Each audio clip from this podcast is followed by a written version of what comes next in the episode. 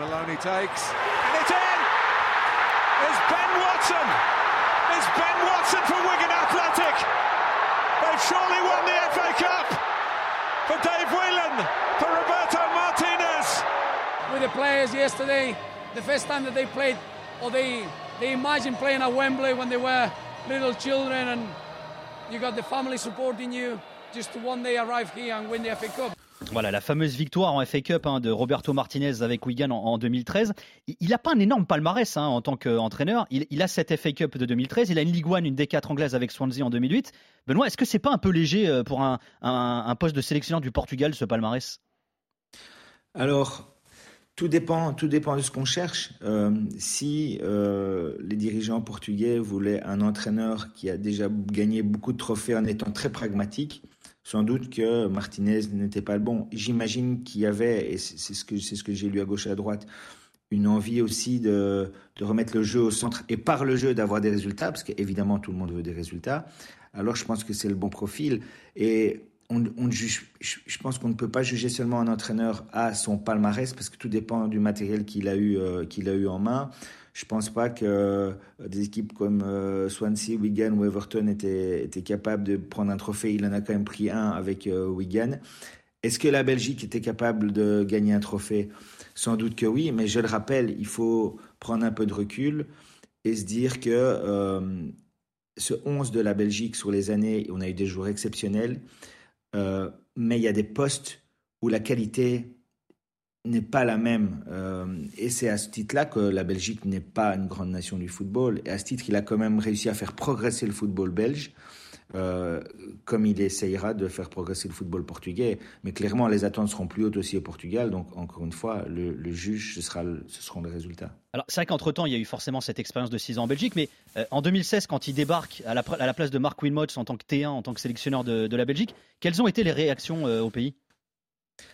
Alors elles ont été un peu semblables à ce qu'on peut entendre dans l'opinion publique portugaise euh, aujourd'hui, c'est-à-dire que on était clairement surpris. Euh, alors les initiés, les connaisseurs de foot connaissaient euh, un peu Roberto Martinez, pas le grand public, et l'accueil était assez, je dirais, assez assez mitigé finalement. mais il y a eu un effet de surprise, et cet effet de surprise, c'est qu'au moins il y avait là un choix moderne, parce qu'il faut, il faut savoir que la Belgique a toujours été très réfractaire à mettre des coachs étrangers. Hein. C'est seulement le deuxième coach étranger après Dick Advocat à avoir le poste dans l'ère dans l'ère moderne. Et on tournait souvent un petit peu euh, avec euh, avec les mêmes noms. Et donc quelque part c'était un choix moderne, euh, mais surprenant, c'est clair. Beaucoup ont, reproché souvent à Fernando Santos, le prédécesseur de, Martinez au Portugal, d'être un, résultatiste, de privilégier, privilégier la quête du résultat finalement au jeu. C'est quoi la vision, la philosophie de Roberto Martinez À quoi les Portugais doivent s'attendre avec lui? Alors clairement à euh, un jeu attractif et de la possession. La possession pour Martinez, c'est la manière de, contrôler le rythme du match. Il, utilise souvent l'expression euh, défendre, euh, défendre avec la balle. Euh, c'est ça, c'est tant que vous avez le ballon, ben, l'adversaire l'a pas. Il a été très influencé, je l'ai dit, par le Barça de sa jeunesse. Euh, par Cruyff notamment d'ailleurs, il adore Cruyff. Hein, tout à fait, tout à fait. Mais il a, il a été prendre plein d'influences là où le, il estimait voir euh, ce qui pouvait nourrir sa vision du jeu. Il, il a aussi pris des influences au, au Real, mais effectivement, euh, sa plus grande influence, c'est sans doute Johan Cruyff. Le destin fait qu'il est devenu ami avec Jordi Cruyff. Il a d'abord été son adversaire dans la série de jeunes, mais il est vraiment devenu son ami euh, à l'époque où Jordi jouait à Manchester, parce que voilà, c'était des, quelque part des latins qui se retrouvaient euh, dans la grisaille britannique. Et donc, encore aujourd'hui, c'est son, son meilleur ami, ce qui lui a fait rencontrer Johan Cruyff. Et ils ont eu des discussions ensemble qui, qui l'ont beaucoup nourri. Donc, c'est vraiment le jeu avant tout. Et aussi, euh, je dirais, le, le, le, souci du détail. Euh, et alors, ce qui fait sa, sa force, c'est qu'il a des plans de base généralement très costauds. Il a été par contre critiqué sur la façon dont il s'adapte euh, au fil des matchs, euh, qui est un des points de reproche qui revient le plus souvent concernant Roberto Martinez. Et ben justement, parce que tu parles, ça parle beaucoup de foot dans ton livre aussi, ça qui est, qui est, qui est, assez, euh, assez, assez cool. il aime dire, il l'a dit dans sa conf de présentation au Portugal, qu'il aime le football moderne, la flexibilité tactique. mais dans les faits, tactiquement, et ça c'est bien raconté dans ton livre aussi, il est plutôt conservateur, non, Roberto Martinez? Alors oui, tout à fait. et c'est là en fait que sur l'annonce en fait qui avait été postée sur LinkedIn par la fédération belge, hein, nous on fait pas les choses comme les autres en 2016, euh, il y avait plusieurs critères dont celui de la flexibilité tactique, parce que c'est un reproche qui avait été fait au sélectionneur précédent, Marc Wilmots, donc on voulait un coach flexible tactiquement. Et il se trouve que euh, Martinez s'est vendu comme quelqu'un de très flexible, et dans les faits, ça n'a pas été le cas il est, il est resté très fidèle euh, et même parfois collé à son 3-4, 3-4-2-1. Et à un tel point que, avant ce fameux Belgique-Brésil en 2018, quand il explique aux joueurs qu'il va changer son système, les joueurs sont vraiment incrédules pendant 5, 10, 15 minutes. Ils, se disent, mais coach, on n'a jamais changé de système, on va pas changer de système contre le Brésil. Puis, petit à petit, l'idée a fait son chemin et ça a été un coup de génie tactique. Mais il l'a il a très peu fait.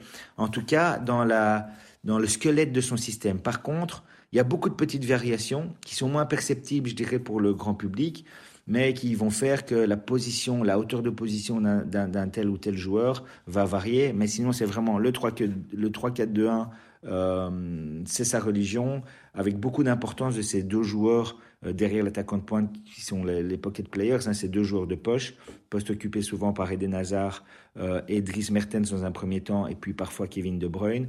Et ça, et ses relations aussi avec les ailiers, ça, va être des pions décisifs dans son, dans son schéma qui, il est vrai, euh, a peu changé au fil de ses six ans avec les Diables. Et alors, depuis 2018, en plus d'être sélectionneur, hein, il était aussi directeur technique hein, de, la Belgique. Euh, alors, tout à l'heure, tu le disais, hein, il a plein de facettes. Roberto Martinez, c'était un touche-à-tout déjà quand il était joueur. Mais je sais qu'il a beaucoup œuvré, notamment euh, à, ce niveau-là en Belgique, au-delà même de son, de son poste de sélectionneur. Tout à fait. Alors, euh, donc après 2018, on s'attendait effectivement à ce qu'il y ait des convoitises des joueurs. On s'attendait moins à ce que le directeur technique parte euh, pour prendre un gros chèque en, Chine. Et donc là, Martinez, il a levé la main en disant, ben moi, ça m'intéresse en fait de coupler ce poste de sélectionneur à un travail de fond avec la, fédération. Et euh, il a fait un travail assez remarquable euh, avec les jeunes notamment. Il a voulu essayer de protéger les jeunes qui, comme dans tous les, pays où il y a des viviers de talent, mais partent très très jeunes à l'étranger et parfois se perdent. Il a voulu hausser la compétitivité des, équipes espoirs qui jouaient entre elles. Maintenant, elles sont avec des, comme dans d'autres pays, elles sont avec d'autres clubs.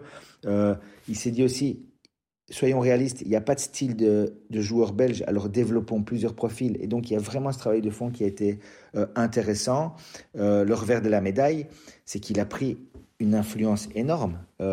il était directeur technique et sélectionneur, ce qui fait que quelque part, il était son propre patron. Et aujourd'hui, il y a un grand vide. Euh, à un tel point que ben, la fédération belge, elle cherche non pas un remplaçant, mais deux remplaçants, parce qu'elle cherche un directeur technique et un sélectionneur. Ça montre l'influence qu'il a prise. Euh, mais je trouve que l'erreur de la fédération belge, c'est de ne pas mettre assez en avant tout ce travail de fond que Martinez a fait euh, en tant que directeur technique, parce que ce travail-là, il n'est pas seulement, il n'est pas jugé sur, des résultats sportifs aléatoires, il est jugé sur le fond, et là, il y a eu, je vais dire, une vraie réussite.